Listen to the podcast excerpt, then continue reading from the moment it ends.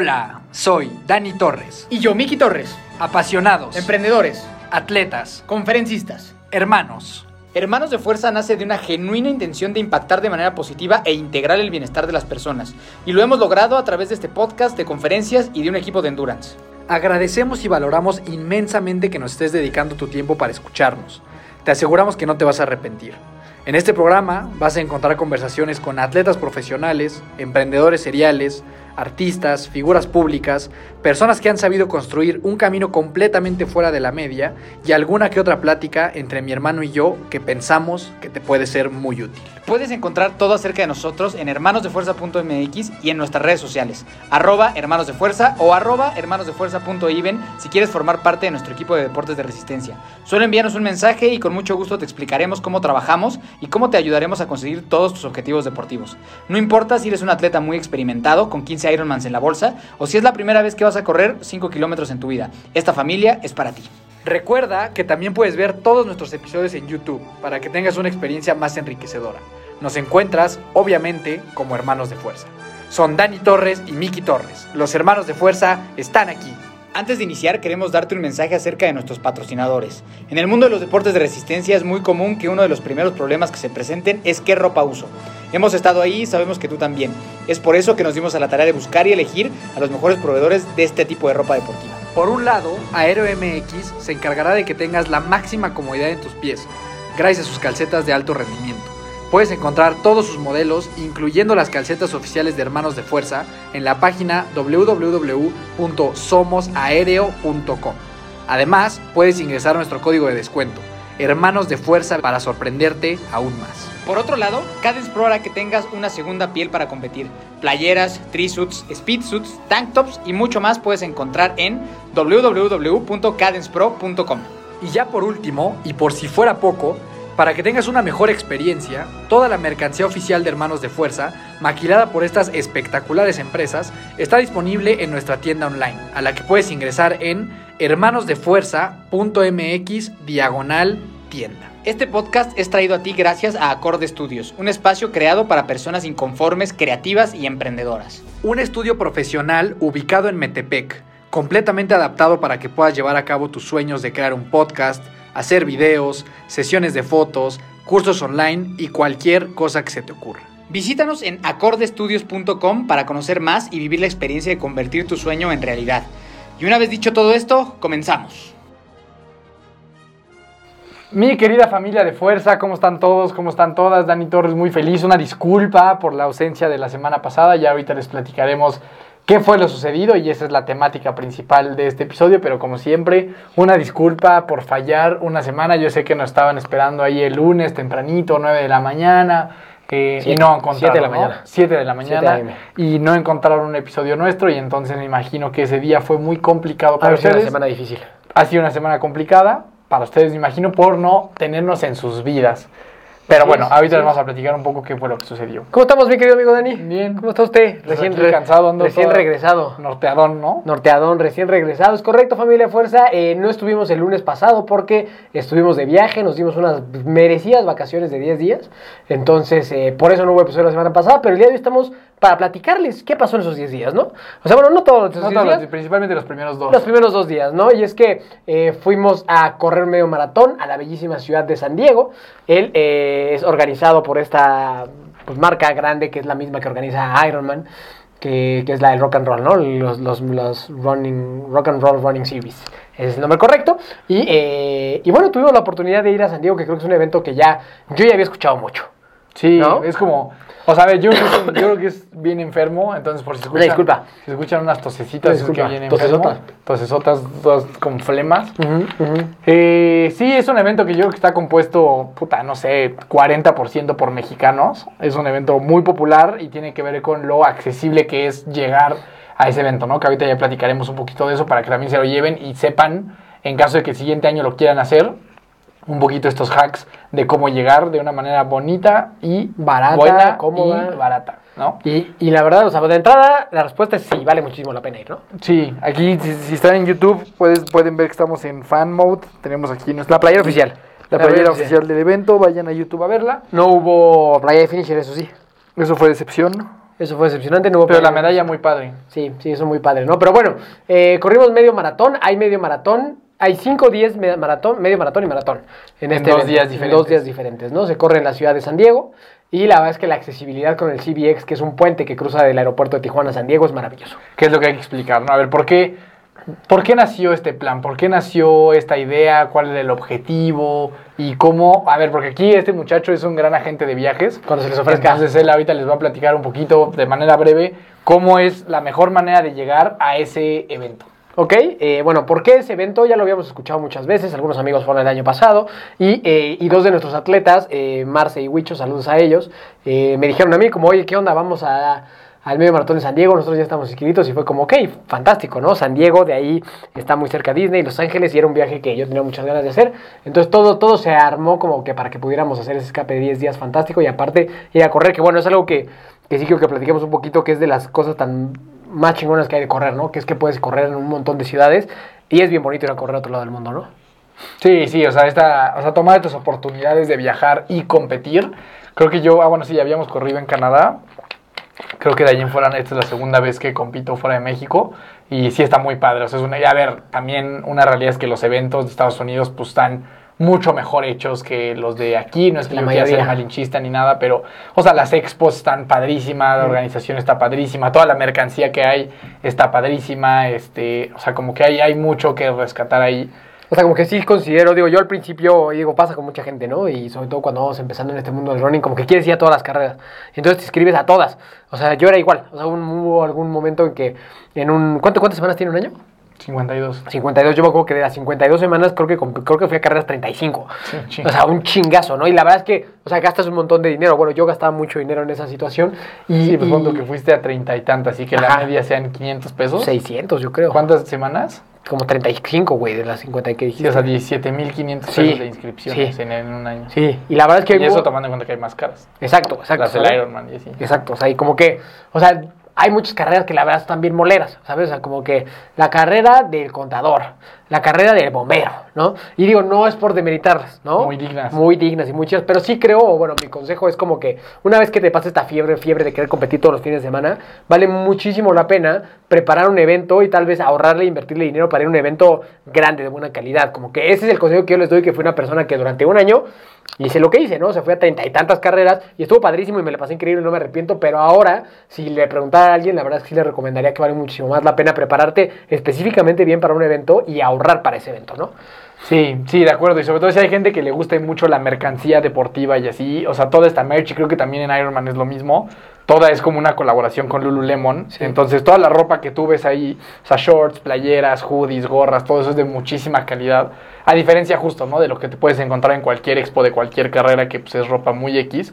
Acá la verdad es que sí vale mucho la pena comprar dos, tres cosillas. Entonces, si tú eres de los que les gusta comprar, también eso tiene como, pues sí es como un, un gran plus, ¿no? Más, obviamente la organización, el nivel de atletas, las rutas, o sea, hasta el pavimento en el que corres. Sí. Eh, o sea, como que hay muchas cosas muy positivas de, de todo esto. Y como dices, sí creo que en lugar de estar, no sé, corriendo la carrera del ajolote y todas Sí. estas cosas. Que bueno, cada- mm, amamos los ajolotes. Ah, ¿eh? vamos a los ajolotes. Pero sí, de esos 500 varitos, todo eso, a lo mejor Exacto. lo puedes juntar. Y también creo que a nivel, no solo a nivel experiencia, sino a nivel deportivo es mucho mejor tener específicamente dos, tres eventos en el año y prepararte para ellos y competir ese día que estar como de manera muy aleatoria compitiendo cada fin de semana sin, sin tener algún Sí. objetivo principal, ¿no? Entonces creo que... Sí, brincar de que voy a correr un día aquí, el otro día allá, ahora ya me y voy a en hacer todos querer hacer romperte la madre, ¿no? O sea, y en todos querer hacer tiempazo y hacer PRs y todo eso. Yo creo que, de nuevo, no solo por la experiencia de lo que implica un viaje y competir fuera de México y demás, eh, sino que también a nivel deportivo, eh, yo creo que mejoras mucho más de esa manera, ¿no? Planeando bien, con antelación, una competencia que competir nomás cada fin de semana todas las carreras que te pongan enfrente. Ajá. Entonces, bueno, respetamos. Les digo, yo fui esa persona. Respetamos. Me acuerdo que fui a una carrera de Nature Valley, horrible. Este, ¿Las sea, como- barritas? De las barritas. Primera, primera carrera de Nature Valley, mira, ya no siguió. Y ya no. Ya no hubo más. Ya no, No hubo más. doble ¿no? edición. No. Mm. Yo me eché unas tremendas. Yo me eché una, la de Nature Valley fue malísima. La- una, una de Mario Bros en el centro de Toluca. No, pues ya es que Carrera Mario Bros. forzado, Carrera Mario Bros en el centro de Toluca. forzado. Entonces, o sea, como que les digo esto por la experiencia que creo que sí vale la pena ahorrar, invertir, prepararse y ir a un evento que esté más padre si está dentro de sus posibilidades. Si no es así y tus posibilidades son la carrera de Mario Bros, pues también lo honramos mucho. Honramos a Mario. No, Bros. honramos mucho. Entonces ahora, ¿qué es lo que pueden hacer para ir a este evento el siguiente año? Yo sí, yo sí he contemplado ya en, este, en estos últimos días regresar. Creo que está muy padre, o sea, sí lo volvería a hacer. Ya no me quedaría toda la semana en Disney. ¿Cómo? Ahorita vamos a platicar un poquito de que yo creo, a ver qué opinan ustedes, que Disney no es tan divertido. No me atrevería a decir que está sobrevalorado, porque está muy cabrón lo que hacen en Sí. ese parque. O sea, el nivel de, de detalle que hay y de lana que le meten, creo que no puedes decir que está sobrevalorado. Pero sí no es tan divertido. Sí, no es tan divertido. Entonces, bueno, o sea, ya no me aventaría a lo mejor una semana de viaje en Estados Unidos, pero sí creo que ir un fin de semana, que es lo que hicimos, ¿no? Que es volar a Tijuana. Baratísimo. ¿Cuánto costaron esos O sea, cuesta- los puedes agarrar y es una cosa maravillosa para Toluca. todos. Digo, la mayoría de las personas, no, la, no, las estadísticas dicen que la mayoría de las personas que nos escuchan están en Ciudad de México. Pero también están muy cerca. Pero están muy cerca de, de Toluca y este y en Toluca mucha gente nos conoce y, y de acá somos. Entonces la maravilla es que ya hay vuelos desde Toluca a Tijuana y son súper, súper, súper baratos. A menos de dos mil pesos redondos seguro. Seguro, es o nada, sea, es un seguro. regalo, si los agarran con tiempo, hasta mil, mil doscientos pesos probablemente puedan estar sacando el vuelo a, a Tijuana. Y de ahí, bueno, hay que pagar eh, 25 dólares para cruzar el, 500 C- el. CBX. Y ya estás en San Diego. Yo creo que un vuelo a San Diego o a Los Ángeles del aeropuerto de la Ciudad de México debe estar dos o tres veces más caro que, que lo que te saldría a hacer esta, este movimiento. A ver, creo que el CBX, porque yo no tenía idea que eso existía. Y yo, yo lo vi vacío, ¿eh? o sea, yo creo que todavía no es tan popular. Porque la neta es una sub, o sea, está eh, increíble. O sea, tú llegas a Tijuana y te cruzas en un puentecito de que habrán sido unos 300 tres, metros. tres minutos, tal vez caminando, cinco minutos. Y de repente ya llegaste a San Diego y pasas ¿Ya? por una por la aduana más, o sea, todos fácil. hemos tenido la gran fortuna de viajar muchas veces a Estados Unidos y las aduanas son tardadísimas. Horas. Seguramente tú que si has viajado a Estados Unidos y aterrizas en Estados Unidos, esas colas para pasar la aduana son eternas y es súper complicado. Acá literalmente pasamos en tres minutos, no había nadie. Cruzas el puentecito, que está bastante cómodo, pasas la aduana y en cosa de 10 minutos ya de repente sales y ya estás ahora en San Diego, ya estás en Estados Unidos. Es bien raro. Es una experiencia surreal. Es una experiencia medio extraña. Sí, Sí, sí. de repente pasar de México a Estados Unidos así tan rápido es muy interesante. Pero bueno, Que justo es algo que platicamos, eh, bueno, ahí platicamos un rato con el buen Beto Jiménez del podcast de Triatlón, que él, él, saludos al Beto, que es algo que siempre ha promovido mucho en su programa, ¿no? El tema de decir, o sea, toda la gente, y está bien, o sea, va, va mucho a competir a- a- al área de Cozumel, de Cancún, nosotros incluidos, ¿no? Pero ese güey lo que dice es, no mames, está igual de fácil, está tan más fácil llegar a San Diego que a Cozumel, viajando vía Cancún. Sí. O sea, es, mucho menos rollo llegar a San Diego que llegar a Cancún y cruzarte en ferry a Cozumel. Y en San Diego hay miles de eventos. Entonces, es más como caro que... volar a Cozumel. Exacto, entonces como que, o sea, creo que eh, lo, lo vimos a, en carne propia que sí es cierto. O sea, llegar a San Diego no es carísimo y es muy fácil y práctico, ¿no? Muy. Sí, o sea, es la aduana más rápida que yo he pasado en mi vida. O sea, sí es más complicado el ferry de Cozumel. Mucho más, güey. O sea, Sí, muchísimo sí, más. Sí, mucho más. ¿No? Pero bueno, la isla de los sueños es... Es- es sagrada, Sí, es sagrada, no, tiene, sagrada. no tiene comparación. Pero para que más o menos dimensionen que de ir a, pueden ir, o sea, cambiaron un año su viaje de Cozumel a San Diego y podría ser más o menos en costos hasta igual. Exactamente. Ahora, ¿cuál, ¿cuál era tu idea ya deportiva, tu objetivo de esta competencia? Bueno, nosotros fuimos a hacer medio maratón, o sea, no íbamos a hacer ni maratón, ni 5, ni 10, era 21K. ¿Tú qué plan llevabas? Pues mira, lo- o sea, para mí lo que primero que estaba bien padre es que íbamos seis personas de hermanos de fuerza, ¿no? Que fue la primera vez internacionalmente que no solo fuimos tú y yo, ¿no? O sea, ya habíamos ido a Canadá tú y yo, el año pasado yo fui a Filadelfia con, con mi esposa y este, y este- año ya somos seis, ¿no? Entonces, para muchos eran pocos. haber sido más, no, no abrimos la convocatoria No, como no, debimos. no, no se abrió la convocatoria como Dios, porque estoy seguro que sí se hubiera armado más, más argüende, pero bueno, era la primera prueba para ver cómo nos iba eh, internacionalmente viajando con, con atletas y la verdad es que estuvo padrísimo. Entonces, de entrada yo estaba muy contento el ver cómo, cómo había más personas que tú y yo representando a nuestro equipo, a nuestra familia eh, en Estados Unidos. ¿no? Eso, eso para mí era muy importante y muy padre y que a todos les fuera muy bien. Teníamos eh, dos personas que iban a hacer por primera vez medio maratón, a Marce y a Diana, y, este, y los demás que iban en busca de hacer buenas marcas, ¿no? Personales. PRs, ajá. Exacto, entonces creo que todo- todos teníamos metas ambiciosas. Yo la verdad es que también escogí este evento porque me di cuenta que yo, la, o sea, a mí el, el evento que me abrió las puertas al mundo de la endurance fue el medio maratón. Y que creo que es la mejor forma de que la mayoría de las personas entre. Porque es un reto que creo que algunos ya nos hemos platicado, ¿no? Lo suficientemente grande, pero lo suficientemente Accesible, al- alcanzable. alcanzable, ¿no? Para la mayoría de las personas que lo pueden llegar a hacer en tres meses de entrenamiento, desde cero, tres meses de entrenamiento, sin lugar a duda cualquier persona lo podría lograr hacer. Y me acuerdo que la primera vez que yo corrí un, un medio maratón fue eso, ¿no? Fue la primera vez que abrí mi mundo de posibilidades a decir como, madres, no mames, puedo hacer un chingo de cosas, ¿sabes? O sea, no solo soy un bueno para nada, como a los deportes, como muchas veces me sentí. Y eso fue en el 2017, que corrí el medio maratón de Metepec. Y, este, y esa vez lo corrí en una hora 48, 49 por ahí. No sé cómo. No, es una anécdota de que yo en ese momento no tenía ni reloj, no tenía...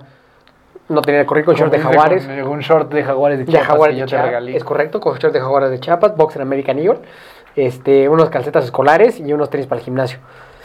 Y esa vez mi estrategia fue, corre lo más que puedas, párate, recupérate y vuelve a correr lo más que puedas. Y así llegué en una hora Sí, 48. como una serie de intervalos. Ajá, como una serie de intervalos que duró una hora 48, ¿no? Literal, eso, eso fue como lo hice. Y, y después de ahí, pues ya me brinqué al triatlón y todo lo demás, y nunca más volví a hacer un medio maratón yo solo. O sea, nunca, jamás, jamás, jamás en todo lo que hice, nunca dije como, ok, voy a hacer un medio maratón yo solo. O sea, hice muchos acompañando a mi esposa en los medios Ironmans, eh, este, o a la gente del equipo el año pasado. Disculpa. Este, pero no, no había, no, o sea, como que cuando se me nos metió esto a la cabeza hace dos, tres meses, como que yo dije, ah, pues nunca he hecho un medio maratón por mí. Y la verdad es que en el de la Ciudad de México me quedé con las ganas el año pasado.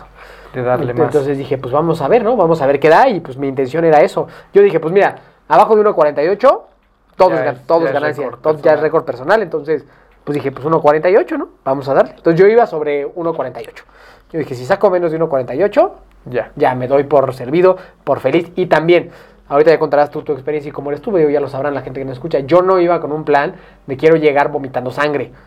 ¿No? O sea, ni, no, no, no, no. Para mí es muy importante este tema de, ok, lo hice, lo conseguí, bien, sí me cansé, sí di un gran esfuerzo, pero No, el max. estoy vivo, no, no estoy viendo este angelitos, que justo ese primero medio, medio maratón, pues sí llegué así, y no me gustó.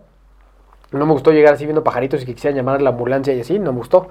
Entonces, como que a partir de ahí mi, mi tema es más llegar bien, sólido, fuerte, pero exigido, pero cool, sin, sin quererme guacarear. Entonces yo iba sobre eso, no sé tú. Pues yo, yo sí tenía una meta muy clara. eh, yo quería hacer, o sea, una hora 24 o abajito. Lo que fuera abajo de una hora 24. eh, y creo que iba muy bien. O sea, la verdad es que traía como buenas semanas de entrenamiento. Me sentía bien. Luego se me, se me cruzó esta parte del, del curso de meditación que ya platicamos. Tenemos todo un episodio donde cuento eso, que fueron 10 días de no entrenar, 10 días de comer muy diferente. O sea, fueron 10 días en los que perdí como 3 kilos. O sea, esos 10 días, pues regresar me costó mucho trabajo, perdí mucha forma. Y como 3 semanas después, bueno, ya sí, la semana antepasada, o sea, una semana antes de la competencia, eh, me dio una gripa. Yo creo que fue COVID, porque fueron los síntomas muy parecidos a cuando me dio COVID. Este, y me sentía muy mal, o sea, de que fiebre, pues no pude entrenar y demás. Y ahí me acuerdo que estaba bien frustrado porque, digo, aquí la gente que, que nos escucha y que es corredora y demás, o triatleta, lo que sea, sabe lo que, lo que te afecta en este- estas gripas, eh, pues como a nivel aeróbico, ¿no? Entonces yo estaba un poco frustrado y no sabía qué esperar, ¿no? O sea, como que dije, bueno, pues yo tengo esa meta, pues voy yo sí soy al revés, yo sí digo, yo sí voy a salir a rajarme mi madre con todo y pues ya lo quedé, ¿no? O sea, lo que dé será bueno, si me da, si mi máximo esfuerzo en ese momento me dio para hacer una hora 35, pues bueno, pues eso es lo, eso es lo que dio y ya está, ¿no? O sea, para mí, yo siempre he dicho, ¿no? La mejor manera de honrar a mi cuerpo y mi entrenamiento es el día de la competencia, dar mi máximo esfuerzo.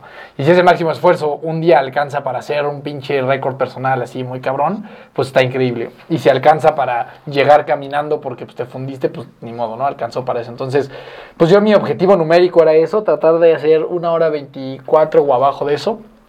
Em, pero sí tenía, o sea, como que no, no llegaba en la forma en la que a mí me hubiera gustado llegar a, a, a ese evento, ¿no? Pero de todas formas, pues me quedo satisfecho con el resultado de haber dado pues lo máximo, ¿no? Que ahorita ya les contaremos cuáles fueron esos, esos resultados y cómo se da eh, en la competencia. Ok, pues o sea, más o menos para que entiendan, más o menos así íbamos, con esas ganas, con esas intenciones, muy emocionados de llevar a, la- a las personas. También era la primera vez que competía después de lo de la clavícula. ¿A poco? Sí. El metepequeando. Bueno, el metepequeando, o sea, pero era como la primera vez de una competencia un poco más preparada. Más grande. Después de la clavícula, sí. Entonces eso también para mí era significativo. Porque pues esa madre, es eso, o sea, estuve parado cuatro meses de la clavícula. O sea, como que me ha costado trabajo, o sea, como que he tenido las- los entrenamientos como, como muy intermitentes y eso no me ha gustado, pero bueno, pues aquí estamos, ¿no? Aquí estamos, aquí estamos, ¿no? Entonces, pues ya digo, como dices, ¿no? La entrega de kits todo muy bien, todo muy padre. Eh, y, y, pues llegó ya el, día de, competir. Es una ruta que en su mayoría no es plana. ¿no? O sea, es algo creo que es importante para la gente que quiera ir, porque justo buscando información sobre, antes de ir nosotros sobre la ruta, no hay tanta información sobre cómo es. O sea, no hay podcast, no, casi no hay videos de YouTube donde hablen de este, de este evento, pero bueno, por amigos que ya lo habían hecho fue como pudimos saber más o menos cómo estaba la ruta. Eh, si tienes un Garmin que tenga Pace Pro, pues ahí está la ruta marcada y creo que eso te puede dar una idea muy, muy buena. de Pero es raro, güey, tú no encontraste como opiniones divididas. O sea, yo de la gente con la que platiqué que hicieron el evento, muchos me decían, güey, no manches, o sea, puede ser un tiempazo porque no está difícil y las bajadas son, o sea, hay muchas bajadas, pero las subidas están muy leves. Y así ese mismo día platicaba con otros dos que me decían, güey, es la, la competencia más difícil que yo he hecho, qué pedo las subidas, está durísima. Entonces como que yo decía, no, esa cuál, cuál de todas es verdad, güey, ¿sabes? Y gente corredora, o sea, gente que sí sabe, tenían como estos puntos de vista distintos. Yo pienso que es, la verdad son las dos. Pues que depende con qué te enfoques, güey. Si te enfocas en las subidas, pues estuvo bien difícil. Si te enfocas en, la en las bajadas, pues estuvo bien fácil. ¿No? O sea, creo que, creo que ese es el tema que hubo de las dos. Pero bueno, el inicio sí está muy duro, güey. Los primeros 8 kilómetros. Sí está fuerte. Porque sales, sales, sales, sales y prácticamente los primeros 8 kilómetros vas, vas de pura subida. O sea, solo subes, subes, subes, subes. A partir del 8 sí vienen muchas bajadas, pero también hay una que otra subida. Ajá, así que el tema es que, o sea, la- si ustedes ven la ruta, van a ver como, es como una especie, o sea, como de una curvita primero hacia arriba hasta el kilómetro 8 y luego como unas y luego ya como bajadas muy pronunciadas del 8 al 21.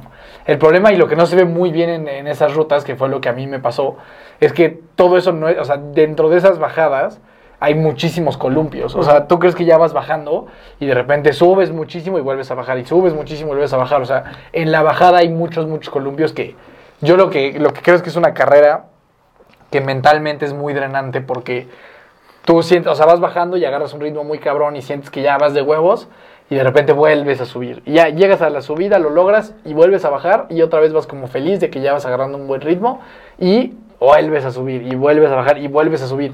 Y ya a punto de llegar a la meta hay otras tres subidas muy duras. Entonces, yo creo que es eso, es como, es una carrera un poquito frustrante, por lo menos Es cruel. Es un poco Es cruel, cruel, a es cruel. nivel mental porque subes y bajas, subes y bajas y como que no, no o sea, nunca, nunca tienes un ritmo pues, Constante. pues estable, ¿no? Como por lo menos en mi Sí, experiencia. porque casi no hay plano. Entonces, o vas de subida o vas de bajada. Pues casi sí, siempre. Casi siempre. Entonces es difícil mantener como que un, un mismo ritmo porque no hay plano. O sea, vas, vas subes, bajas, subes, bajas, subes, bajas, subes, bajas. No, pero bueno, ¿cómo te fue a ti los primeros 8 kilómetros?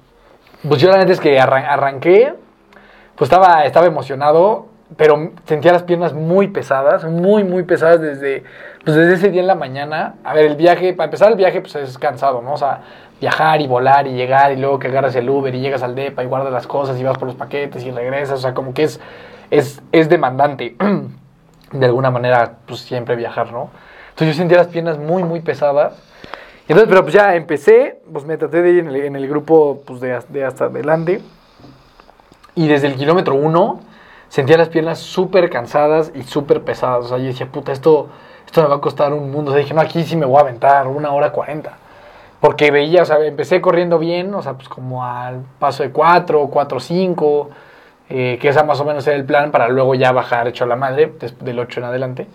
Eh, y luego en estas subidas de repente yo veía que se me empezaban a ir los kilómetros a 4.20, 4.25 y ahí me empecé, dije, puta, no, pues esto va a estar muy duro, o sea, va- me va a costar mucho trabajo recuperar el, el paso y, llegar a la meta que tenía, ¿no? Entonces como que los primeros 8 kilómetros para mí fueron medio, medio frustrantes en cuanto a ver los tiempos que estaba, que estaba marcando, pero, bueno, a ver, esos fueron los primeros 8, los tuyos. O sea, todo, todo, todo, ese, todo ese ascenso para mí, yo decía, puta, las piernas no, no me están dando, me siento, me siento muy pesado, me siento muy tieso.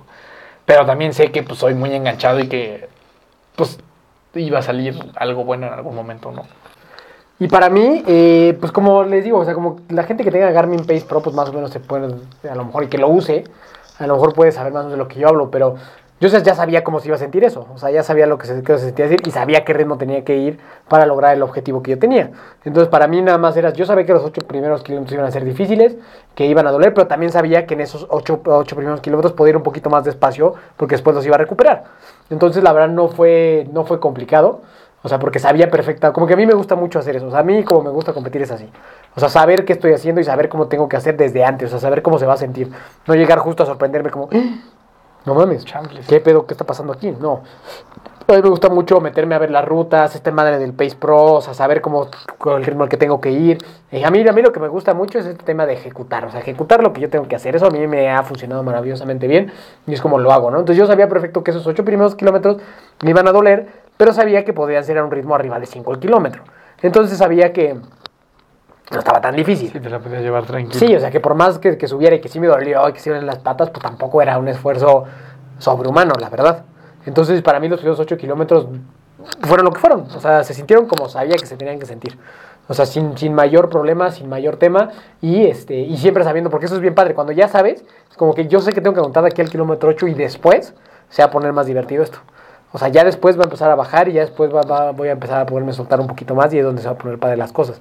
Entonces, para mí es muy padre como que, sí, como de videojuego, pues como que vas desbloqueando los niveles, como que es, ok, ya pasé, este- ya sé que esta subida ahí viene el kilómetro 3, entonces que es la más pronunciada, entonces, ok, ya la pasé, ya subí de esto, ahora tengo que aguantar a la siguiente y entonces mentalmente se hace muy divertido como irlo dividiendo, bueno, a mí se hace muy divertido y entender como que al nivel, al, al nivel, al kilómetro 8 ya llegué al punto más complicado y ahora sí, ok, entonces hay que ir apretando, porque entonces a mí me gusta como que esto que dicen que, que el tema de, de hacer los negative splits, ¿no? De empezar más despacio y terminar fuerte, se me hace que eso se ve bien chido aparte.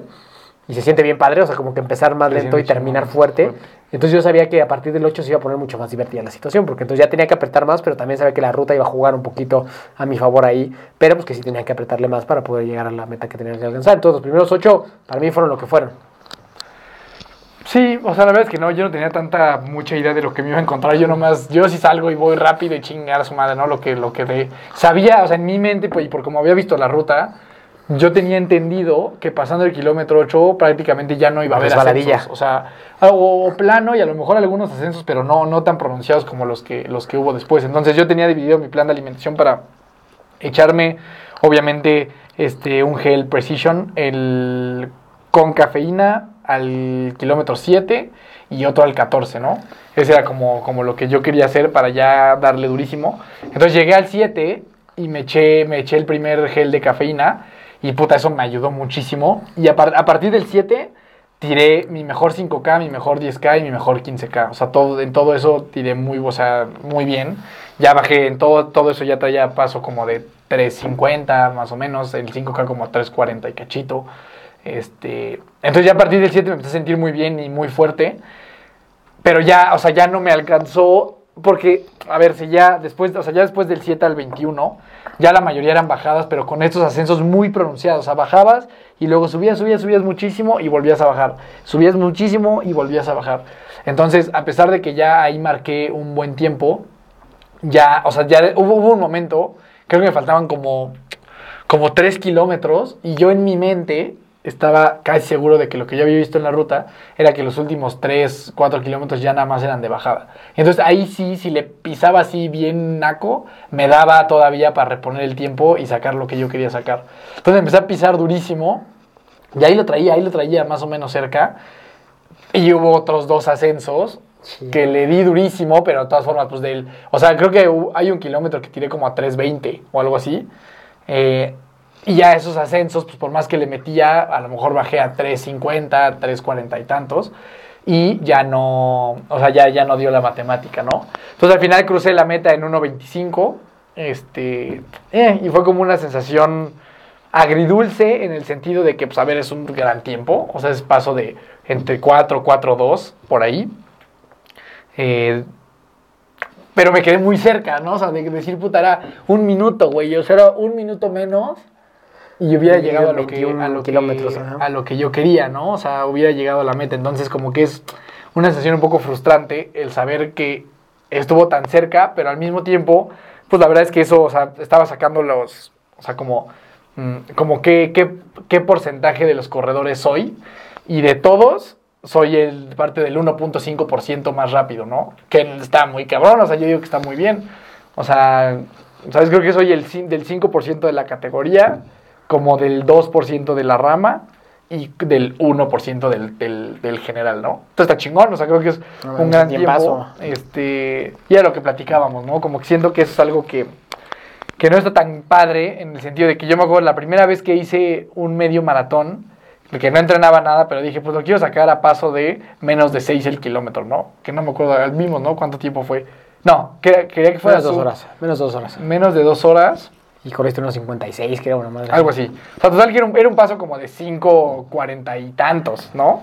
Que yo lo hice, o sea, y, y para mí en ese momento, yo estaba súper feliz, o sea, no manches, me rifé cabrón, es, es un tiempazazazo. Y conforme más te vas metiendo en este mundo y te das cuenta de que a lo mejor no es tan un tiempazazazo, y te vas exigiendo más y más, puedes y, decir más, y más y más y más, pues como que en... en- o sea, que, que este tiempo de 1.25 te deje insatisfecho, no me parece del todo sano. Pero, pues bueno, es lo, que hay, ¿no? O sea, me quedé como con esa espinita que tampoco, o sea, que sé que va a pasar, o sea, sé que va a llegar, o sea, un tiempo mucho mejor que ese y puede ser la Ciudad de México, puede ser, o sea, eso no, no tengo duda. Y sí me dio mucha confianza para el maratón de la Ciudad de México, ¿no? O sea, porque me sentí muy fuerte, me sentí ya muy bien después de ese kilómetro 7, pero bueno, al final no deja de ser esta sensación agridulce de estar tan cerca, ¿no? La sentí así como una cruz azuleada. Ujú. O sea, muy cerca del objetivo. Que al final. ¡Por poquito! Que al final termina siendo un buen resultado. Pero decía, chingas, o más a. Si hubiera apretado un poquito. Y eso es otra, ¿no? Pero yo, yo, yo estoy seguro No que llegué, que hacer, no que llegué que hacer. vacío a la meta, ¿no? O sea, eso. Como que siempre cuando acabas la carrera y ya pasan unos minutos. Como que dices, puta, a lo mejor le pude haber apretado más aquí. Pero en el momento de la competencia, yo sé que yo estaba dando todo. O sea, que llegué, o sea, que neta. O sea, pues di lo que tenía en la maleta en ese momento. Eh, creo que dadas las circunstancias que ya platicamos de lo de los 10 días de no entrenar, la enfermedad y demás, pues creo que es un, un buen Gran resultado, resultado, un buen gran resultado, no el que yo quería, pero bueno, al final, pues diría que me voy más satisfecho que frustrado, pero con ese, Espinita. con esa espinita. Ajá. Para mí, digo, hacer un apartado y ahora que lo mencionas. Gracias. Gracias, Pre- Precision Hydration. Gracias, PH. Gracias, al Gus. Yo soy una persona que seguramente lo he escuchado en otros podcasts, pero suelo sufrir de calambres. Y era algo que, la verdad sí me preocupaba, porque cuando suelo exigirme de más o hace calor, puta, y la gente que, que lo hablábamos ese día con Gus, ¿no? La gente que hemos vivido que sufrido calambres, es horrible sentir cuando ahí viene, porque es un pavor que te arruina la competencia. O sea, cuando tú empiezas a sentir el tironcito y que ya sabes que viene el calambre, se vive un infierno y la gente que, que ha sufrido calambres, si ha sufrido calambres, compártenos, es un trauma horrible. Porque no estás esperando, es como, como algo que te está jalando así, no estás esperando el momento para jalarte así fuertísimo y pararte Y ya en seco, ¿no? Y la verdad es que estaba, yo sí estaba un poquito preocupado, ¿no? Justo me preguntabas tú, como qué tan viable tú crees que puedas lograr ese tiempo. Y yo te dije, la neta, sumamente viable, salvo si me acalambro. No, o sea, como que ese siempre ha sido un pero para mí. Y, y la verdad es que ahí junto con PH, hacer el, la- el programa de hidratación y de alimentación para la carrera específico para mí fue una maravilla. O sea, o sea el tema de las, de las tabletas de, de hidratación es un- una maravilla esa situación. Eh, o sea, de- de- hay que dejar de estarnos hidratando con chingos de Gatorade días antes y eso, si no hay una muchísimo mejor forma de hacerlo, ¿no? Muchísimo más precisa, literal, precisa. Entonces, eh, agradecer mucho porque la verdad es que en ningún momento sentí que me iba a calambrar y eso para mí fue así un win gigantesco. Y, y agradezco mucho que estemos colaborando con esta marca, de la cual ya pueden ustedes eh, tener un descuentazo. Si esta esta semana vamos a abrir un pedido. Esta semana, Esta semana. un pedido grande para quien se quiera trepar, escríbanos. Este, porque pues la verdad que son precios únicos y, y que vale mucho la pena. No, justo ahí, a ver, o sea, nosotros nos tomamos, yo me tomé una de qué, de, de 1500, 1500.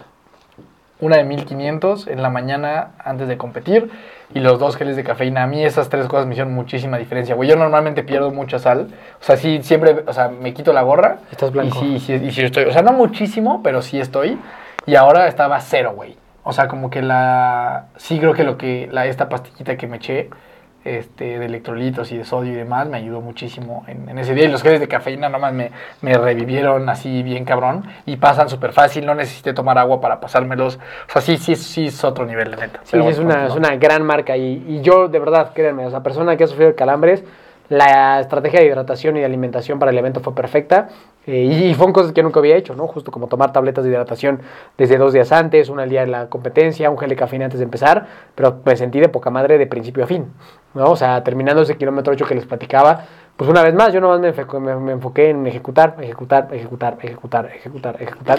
Y ejecuté literal, o sea, ahí en mi Pace Pro se ve todos, todos, todos, todos los Pace en verde. Verde, bueno, es que al final sale como una calificación de qué tantos pude cumplir, qué tantos no. Sí, seguiste como el protocolo. Y de, y de 21 yo creo que seguí a lo mejor 15 y los otros 6 porque fueron más rápido de lo que, de lo que tenía que haber estado.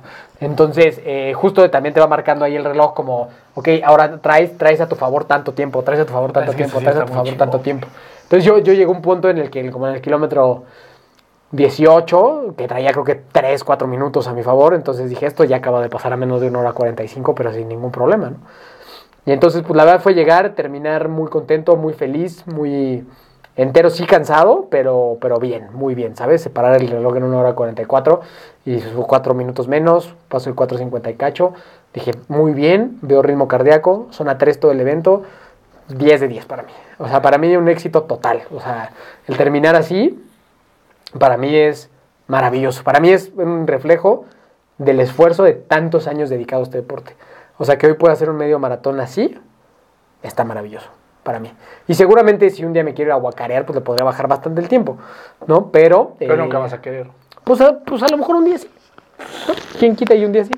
O sea, a lo mejor un día sí quiero, ¿no? Pero por lo menos hoy sé que, el- que las cosas han funcionado, que la verdad estamos, y me siento muy afortunado de estar con la gente que estoy, de estar entrenando con, con Iben, de tener a PH, o sea, me siento muy bendecido y muy afortunado porque gracias a todo eso, de tener a la familia de fuerza, que es una motivación constante. nuestras calcetas son otro pedo. Las calcetas de aéreo están que te cagas, todo lo de cáncer está... O sea, no sé, para mí es una experiencia pues irreal a veces un poco, ¿sabes? O sea, como que pensar todo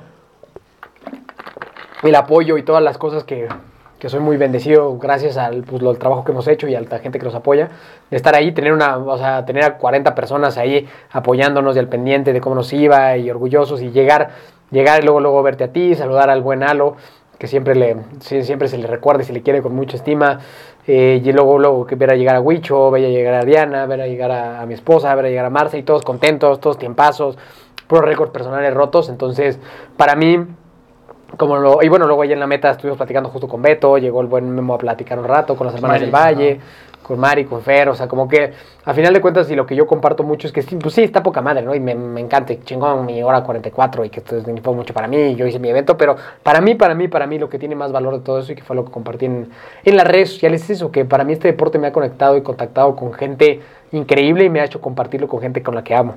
O sea, el estar ahí, en, o sea, para mí el estar ahí en, en- en otro país y en la meta encontrar gente que, justo lo platicábamos con, con el Beto, ¿no? Que la primera vez que nos vemos con ese güey, y es como si lo conociéramos desde un chingo de tiempo, ¿no? Y entonces se, mezclan estas dos cosas que hemos hecho.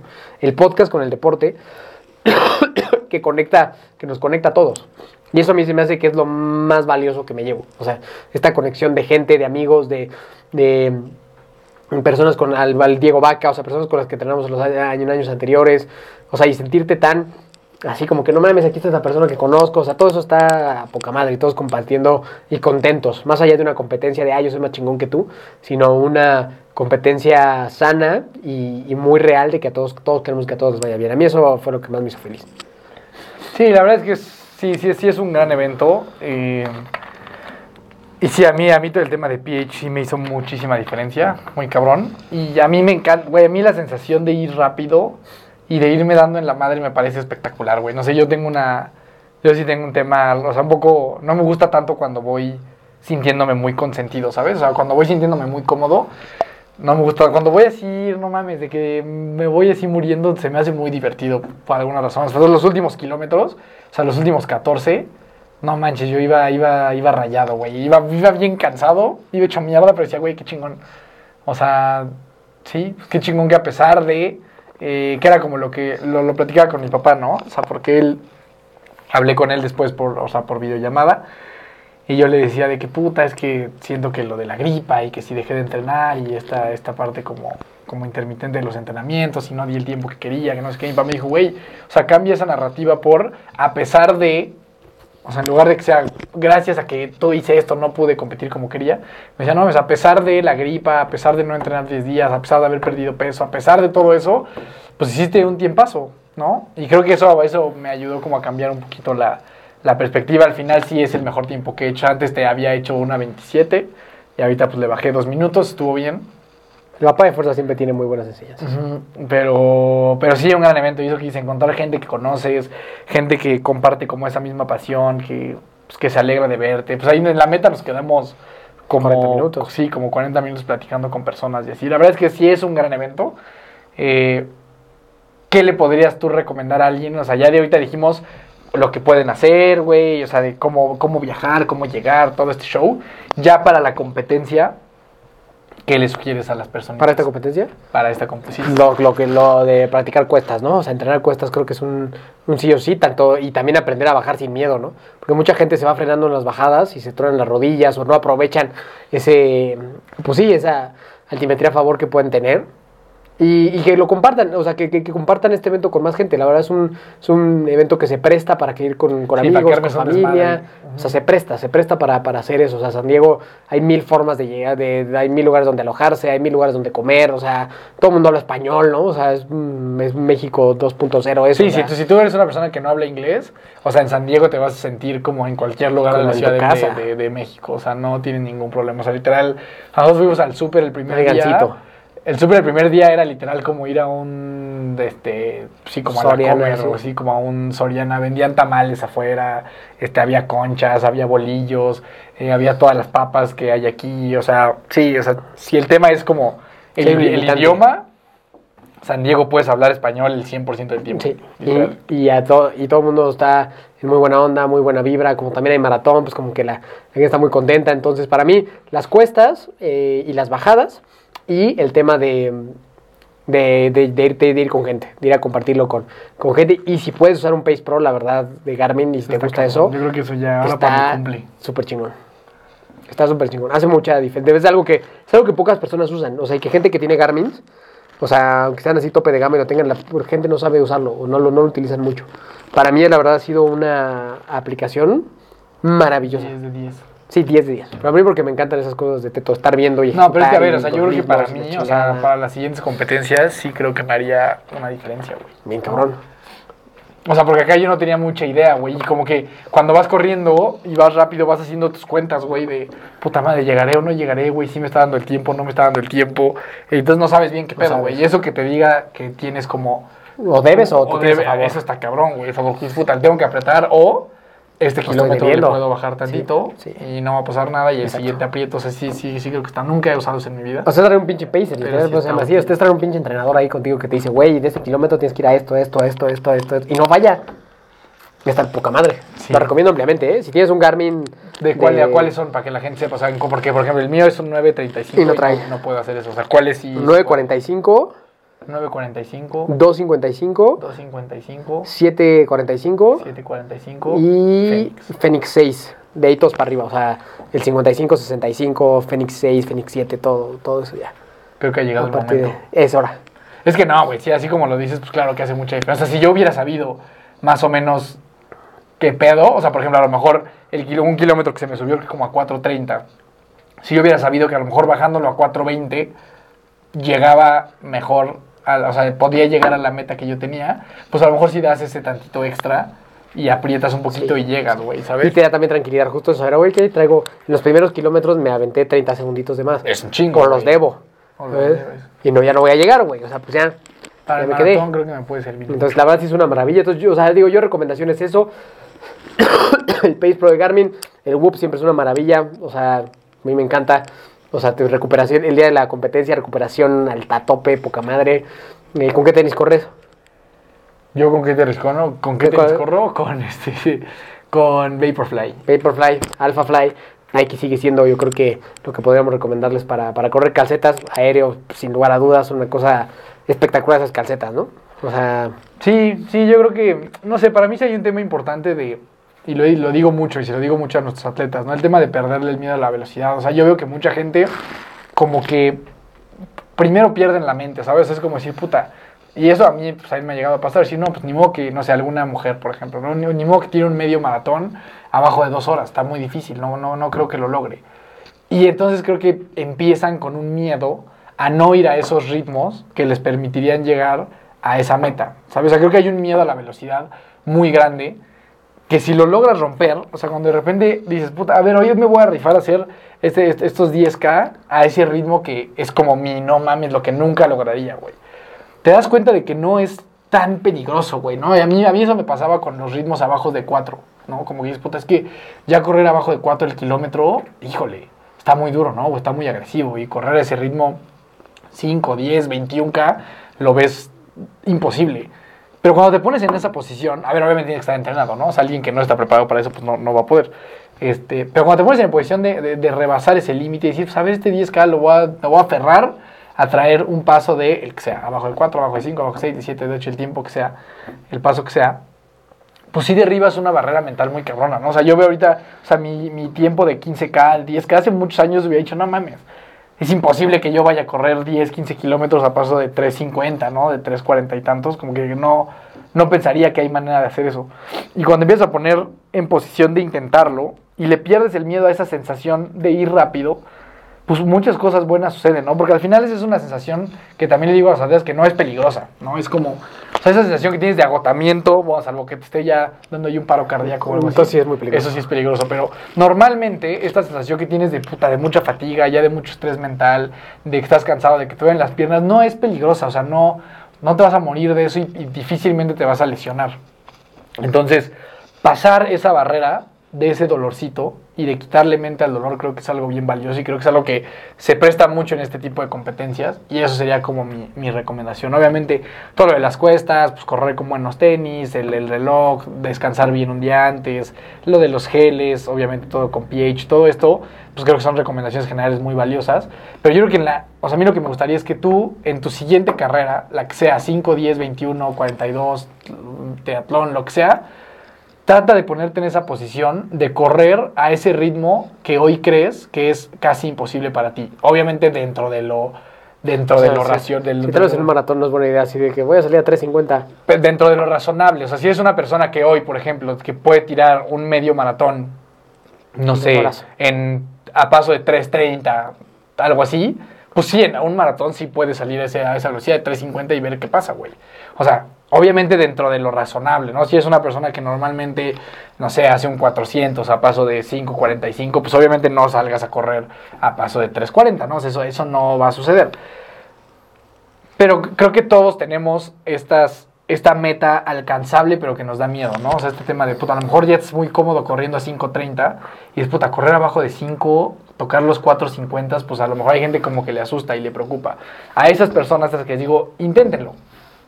Si truenan, truenan. Pues si de repente querían hacer 10K abajo de 50 minutos y se tronaron y no dio, pues ni modo, por lo menos lo intentaron, ¿no? O sea, para mí eso es como... O sea, como que para mí una competencia es para salir e intentar eh, pues tu máximo esfuerzo, ¿no? Esa es mi manera de, de- de vivir esto y es como lo que les recomendaría. Entonces, pues así, como que esas son recomendaciones generales. Eh, los dos vivimos este deporte de, formas diferentes, ¿no? Para mí es un tema mucho de un reto contigo mismo, de sí atreverte a ser mejor, de sí atreverte a mejorar, de disfrutar mucho. Y yo, últimas dos recomendaciones, cree en ti, ¿no? O sea, cree en ti eh, que puedes, creen que, como dices, ¿no? O sea, que puedes ir a ritmos más rápidos, cree que puedes lograr objetivos. O sea, creo que todo empieza como tú dices, ¿no? O sea, como que las personas cuando van a tirar un penal se les ve si la van a cagar o no, ¿no? O sea, como que aquí igual, ¿no? O sea, como que si tú crees que lo vas a conseguir, muy probablemente lo vayas a conseguir, Claro. ¿no? O sea, el Eye of the Tiger, ¿no? O sea, tener ese pinche Eye of the Tiger para conseguir las cosas creo que es importante eh, para enfrentar una, una competencia, ¿no? O sea, tienes que estar convencido de que, de, que, de que lo puedes lograr y hacer todo para que te sientas convencido, ¿no? Ahí sí yo la verdad creo que el armarte todo outfit acá perronzón, comprarte los pinches Vaporfly, sí te ayudan como que decir, no mames, estoy bien pinche listísimo para la batalla, ¿no? Entonces creo que todo este tipo de, cosas, de tips pueden ayudar a que, a que te la creas, a que creas en ti y que a final de cuentas el correr este tipo de reportes de resistencia pues es muy justo, es tiempo y tiempo que tú le inviertas inteligentemente es, es resultados que vas a tener, ¿no? Da la alimentación, a lo que tú quieras, o sea, es lo que es bien padre, o sea, que si tú quieres justo de, de repente correr un medio maratón a 3.50, pues es cuestión de que, de que lo intentes, ¿sabes? Y cuestión de que te pongas disciplinado a hacerlo. Y, y eso es lo que es bien padre, ¿no? O sea, no es lo mismo que pensar, ah, voy a ganar yo Roland Garros mañana, porque no va a pasar.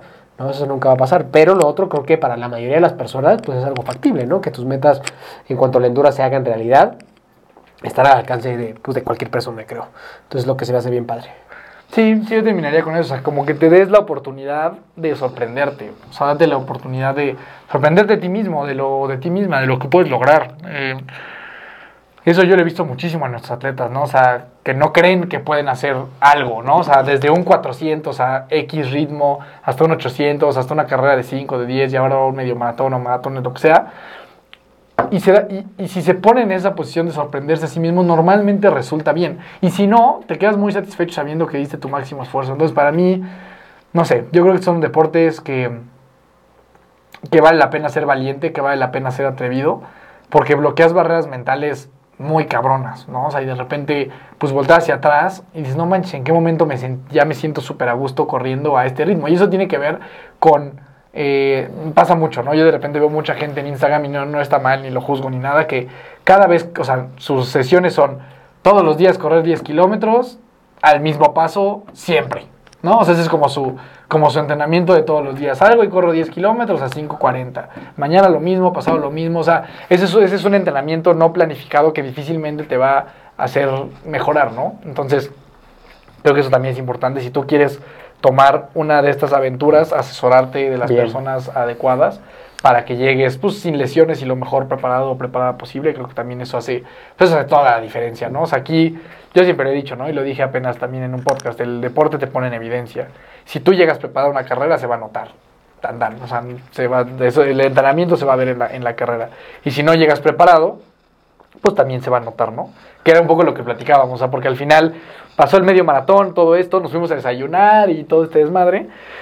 Ya íbamos saliendo y iban llegando, bueno, iban como montando al último kilómetro personas del maratón que ya estaban descalificadas, ¿no? O sea, que era un límite de 6 horas, Iban ya llevaban como 6.30, 6.40, casi 7, que ya van muriéndose, o sea, que es gente que ya va, o sea, verdaderamente ya no pueden con su vida, porque no estaban preparadas para ese evento. O sea, es muy digno y es muy respetable eh, que te pongas en posición de intentar eso, pero creo que es importante llegar preparado, ¿no? Y es algo que eso yo lo he aprendido con el tiempo. Yo antes era así, de que pues había un medio maratón, no entrenaba nada, iba y lo hacía y ya. Pero pues no estaba preparado para eso. Me daba porque pues Dios es grande y porque mi cuerpo respondía, pero no es lo correcto. O sea, lo adecuado es prepararte bien para estos eventos porque se va a notar. O sea, cuando tú llegues a la línea de salida, tú vas a sentirte preparado, vas a sentirte seguro o segura de ti mismo. Y cuando llegue el resultado final, pues va a llegar el resultado que preparaste, ¿no? Y si no estás bien entrenado, si no estás eh, bien preparado, bien preparada y llevas un esquema de entrenamiento óptimo, pues también se va a notar. O sea, también se va a notar que va a estar justamente, este, pues entregando resultados que no son los que, pues los que estabas buscando, ¿no? Entonces eso para mí sería como una... Sí, hay que ir preparado, sí, totalmente de acuerdo. Para terminar, si alguien quiere ir a visitar Disney o Universal Studios, ¿qué debería de visitar? Universal Studios principalmente. Disney es un poco de hueva, desde mi punto de vista. ¿Qué te parece el mundo pequeño? El pequeño, el mundo pequeño es aburridísimo, Es horrible, es una atracción horrible. Este, es una atracción horrible. Los piratas del Caribe. O sea, a ver, es que está, está, está cute. Eso es lo que yo diría. Está lindo Disney, lindo. pero aventarte perras 12 horas en Disney, yo creo que difícilmente lo vuelvo a hacer en mi vida. Ujú. No se, ab- se, ab- se aborta Disney para Sí, siempre. yo no creo que vaya a volver a pasar eso. Este, sí es muy sorprendente lo que hacen Sí. estos güeyes. O sea, sí, a nivel empresa es algo muy es espectacular. O sea, yo digo, no estos güeyes, qué pedo la, la, la calidad, el La detalle, logística, la orden, logística, ¿no? o sea, es impresionante la tecnología, o sea, es, es impresionante.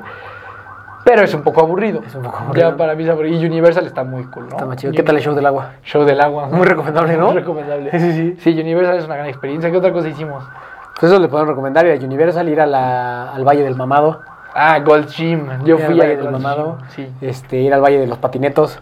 Entonces, bueno, ahí si quieren, si quieren tips de un car trip ahí por este, un road trip ahí por California, Los Ángeles, nos mandan un mensaje y felices de la vida lo este, los pasamos. Y bueno, no me quiero ir antes sin reconocer a los cuatro verdaderos héroes de este evento que fueron Diana, Tessa, Huicho y Marce, que son nuestros atletas que estamos súper orgullosos porque pasó eso, ¿no? Ellos estaban preparados, creyeron en ellos y todos hicieron menos tiempo del que, creían que podían hacer. Entonces, eh, no es por nada, pero son cuatro atletas de nosotros que son súper disciplinados, que tienen la mente donde tienen que estar. Olvídense de nosotros dos. Eh, creo que el reflejo más grande de lo que le podemos decir o lo que podemos estar hablando nosotros dos está reflejado en estas cuatro personas que merecen toda la admiración, todo el respeto, honor, gloria y el orgullo total de este par de senseis que los amamos y admiramos profundamente, ¿no? Sí, justamente, y ahí ya nada más para cerrar el impacto que tiene en la mente, ¿no? O sea, Marce, que es una, sea, una atleta nuestra que fue aquí al, al medio maratón, llegaba un poco lastimada, como de la, de la ingle, traía ahí un, un, un- un dolorcillo, como un tironcito. Y pues ella mentalmente estaba, estaba preocupada, estaba frustrada, decía, puta, es que me duele y no sé cómo voy a llegar y qué tal que no puedo y qué tal que no termino. Y Era su primer maratón. Era la primera vez que hacía un medio. Ya había hecho triatlones, pero era la primera vez que hacía un medio. Eh, y estaba como muy preocupada, ¿no? Y me acuerdo que una noche antes nos, o sea, se, se compró un kinesiotape. Se lo puso como Dios le dio a entender. Evidentemente se lo ha de haber puesto súper mal, porque eso tiene mucho chiste. O sea, ponerte un kinesiotape no es así como que es un curita, tiene, tiene su chiste. Y me acuerdo que yo le dije, Marce, no manches, eso, ese kinesiotape, no manches la diferencia que te va a hacer. O sea, le dije, es buenísimo, neta, eso que te pusiste es algo buenísimo, te va a ayudar cañoncísimo para el dolor. La verdad, yo creo que no le ayudó prácticamente nada, pero ella mentalmente, pues creyó en mí un poco en ese efecto placebo y le fue súper bien en la competencia. Y al final, ya cuando le dije, oye, la neta es que eso, o sea, pues no sé ni bien ni cómo te lo pusiste, no creo que haya Ni hecho mucha siquiera yo sé qué es eso. Sí, ni siquiera sé cómo Ni siquiera yo sé ponerlo, ¿no? pusiste esa madre. Sí, sí. Eso tiene mucho chiste y eso no te resuelve una lesión tampoco, ¿no? Y me dijo, no manches, este, ¿cómo crees? Yo pensé que sí, también me sentí muy bien por eso. O sea, como que te das cuenta de que si la mente está en donde tiene que estar, el resultado puede ser muy bueno. Ella estaba muy preocupada por eso. Hubo ahí un pequeñito efecto placebo de que ese kinesiotape ya la había curado de por vida y hizo un tiempazo. Entonces, pues eso, ¿no? Nada Sí, más como eh, esta parte de, de- de la mente en estas competencias es algo bien, bien relevante. Sí, que recuerdo mucho a esa vez que en tu primer triatlón el Isra te dijo como, güey, si no vas a nadar eso no, mejor ni vayas, ¿no? Ajá. O sea, como que ese tipo de estrategias que, que alguien puede hacer por ti, que hacen que te pique donde tiene que estar para que tu mente entre donde tiene que estar, ¿no? Y vas y, el- y se da el resultado y luego dices, no mames, pues sí era una gran parte mental, ¿no? No digo que no esté lesionado, obviamente sí tenía un dolor, pero dentro de, normalmente dentro del dolor previo a una competencia, porque es muy común que la gente se lastime casualmente, que si el tobillito, o que si la, la, la planta del pie, o la- un tirón, o lo que sea, muchas veces eso sucede de que a una semana, unos días antes del evento. Entonces, muchas de esas lesioncitas pueden tener un factor mental muy, muy importante. Pero bueno, y si estás lesionado, mejor no compitas. Sí, exacto. Pero tú lo sabes, güey. O sea, siento que ya conforme vas conociendo tu cuerpo, tú sabes si te estás inventando ahí algo o si sí ya traes algo que pues es mejor. Y se vale tener miedo también. ¿eh? Se vale también tener miedo y hacerlo con miedo. Sí, exacto. Yo siempre he dicho que yo soy una persona muy miedosa, pero que al mismo tiempo soy una persona muy valiente. O sea, es Pues tener miedo miedo, y lo hacerlo con miedo y ya está, ¿no? O sea, creo que eh, la clave no está en no tener miedo. Entonces, eso es el medio maratón de San Diego. Vayan. Recomendado. Vayan a Tijuana, se cruzan, compiten, se regresan. La verdad se van a gastar, pues, no, menos no men- mucho menos que lo que se gastarían en ir a 33 carreras todo el año. Y se van al shopping, si quieren. Se van al shopping y pues en una de esas nos vemos el otro año por allá. Sí, yo sí, yo sí tengo pensado regresar eh, a, a, este, a la venganza. Podría ser, podría Una ser. revancha, no una venganza, porque San Diego muy es bonito. buena onda, es buena onda. Una Así que, revancha. Bueno, este, ¿dónde te buscan, amigo? Me encuentran como Daniel Torres, con dos O's, en todas las redes sociales sabéis por haber. Y nada, pues muchas gracias por escucharnos, nos vemos la próxima semana. Y de verdad, contemplen este, este, este evento, vale mucho la pena. A mí me gusta con Miki Torres C y acuérdense que si quieren algo de esta marca de PH, escríbanos. Ahí Vamos a sacar un anuncio esta semana. Algo muy grande, se está armando algo muy grande. Entonces, si te quieres subir al tren, es ahora el momento de ser de los primeros en, en México y en esta zona de tener esta nueva marca que la la va a romper durísimo. Entonces, mandanos mensaje, Miki Torres C, nos buscas, encuentras y ves como Hermanos de Fuerza en todas las plataformas donde existan los podcasts. Nada, recuerda siempre que nunca te rindas y la buena suerte te encontrará.